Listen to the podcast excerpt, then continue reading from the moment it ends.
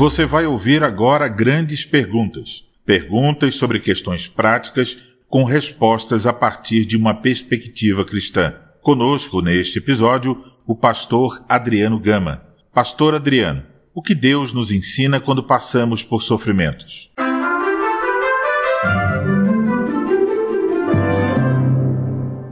Destaco quatro ensinos de Deus para nós. Primeiro ensino: pecado traz sofrimento. Na perspectiva cristã, o pecado é a primeira causa dos sofrimentos humanos. A segunda causa do sofrimento são as provações que Deus nos manda para nos aperfeiçoar na fé.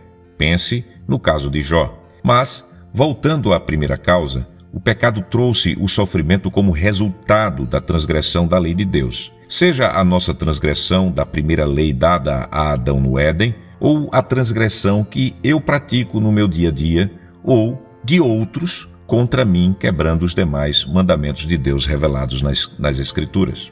Enfim, se não houvesse pecado, não provaríamos sofrimentos nesse mundo. As mulheres não teriam dor nos partos, doenças, fadiga no trabalho, decepção com pessoas que amamos, pecados nossos ou de outros contra nós, a morte física de um amado ou a nossa própria morte física. E nem existiria o pior sofrimento que ainda vem a uma parte da humanidade, o inferno. O pecado sempre trará sofrimento, porque desobediência dói. Segundo ensino, os sofrimentos nessa vida não são a plenitude do sofrimento. Pessoas que sofrem podem pensar: minha vida é um inferno. Não irei para o inferno, pois já sofro demais aqui na terra. Tais pessoas precisam ser esclarecidas que o inferno não é aqui. Parte dos sofrimentos nesse mundo já são parte da ira de Deus sobre a humanidade caída, mas ainda não são o inferno. O sofrimento nesta terra é nada em comparação à eternidade debaixo da ira de Deus. Em Mateus capítulo 22, versículos 1 a 14, Jesus ele expressa esse sofrimento inimaginável com a expressão choro e ranger de dentes. Tal sofrimento indizível é a morte eterna, reservada a quem morrer negando o Salvador Jesus Cristo. E por isso é urgente a todos o arrependimento sincero e verdadeira fé em Jesus. Só assim serão salvos do sofrimento eterno. Terceiro ensino: sofrimentos atingem a crentes e descrentes. A Escritura diz em Eclesiastes 9:2: Tudo sucede igualmente a todos. O mesmo sucede ao justo e ao perverso, ao bom, ao puro e ao impuro, tanto ao que sacrifica como ao que não sacrifica, ao bom como ao pecador, ao que jura como ao que teme o juramento. A palavra de Deus não engana você.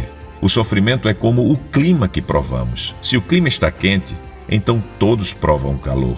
Pode ser com maior ou menor intensidade de calor, mas todos sofrerão com o calor. Assim, o sofrimento nesse mundo é algo real em nossas vidas. É sentido por nós em maior ou menor intensidade, mas todos nós somos atingidos por sofrimentos. Como descrentes, você crente pode sofrer com planos que não prosperaram, traições, casamentos quebrados, desemprego, doenças e com a morte física. Sabemos que muitos enganadores pregam a libertação de sofrimentos nessa vida. Dizem eles: sejam crentes e deixem de sofrer. O sofrimento é algo para os descrentes e repreenda o sofrimento em nome de Jesus. Em verdade, os enganadores estão ficando ricos à custa do sofrimento daqueles que querem deixar de sofrer. Mas o que a Escritura ensina? Os sofrimentos atingem a todos, crentes e descrentes. Há a possibilidade até de crentes até sofrerem mais que os descrentes. Pensem em Mateus capítulo 10, versículos 34 a 39.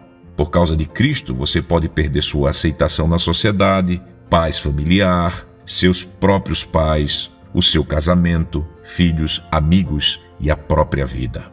Quarto e último ensino: há consolo quando passamos por sofrimentos. O salmista, no Salmo 34, versículo 1 a 19, declara que muitas aflições passam o justo, mas o socorro do Senhor é garantido a quem o teme. E Jesus disse aos discípulos dele, João capítulo 16, 33, Estas coisas vos tenho dito para que tenhais paz em mim. No mundo passais por aflições, mas tende bom ânimo. Eu venci o mundo. Os crentes em Cristo podem ter a certeza que o sofrer por causa de Cristo é um dom gracioso de Deus. Filipenses 1:29. Os crentes devem se alegrar quando sofrem provações, pois Deus diz a eles a terem nestas provações motivos de toda alegria. Tiago 1, do versículo 1 a 3. Os crentes podem se consolar nos sofrimentos, pois até os sofrimentos trabalham para o bem deles, isto é, formam Cristo neles. Romanos 8, 28. E por fim, por causa dos sofrimentos de Cristo em favor dos filhos de Deus, o sofrimento nesta vida presente é nada em comparação com a glória e alegria eterna que herdaremos por causa de Cristo Jesus. Romanos 8, 18 a 25. Portanto, em uma perspectiva cristã, Deus tem muito a nos ensinar com o sofrimento humano. Só destaquei quatro ensinos e oro a Deus para que esse ensino seja aceitado por você, a fim de que você tenha bom ânimo, paz, alegria, consolo e esperança no provar todo e qualquer sofrimento deste mundo quebrado. Até o nosso próximo encontro.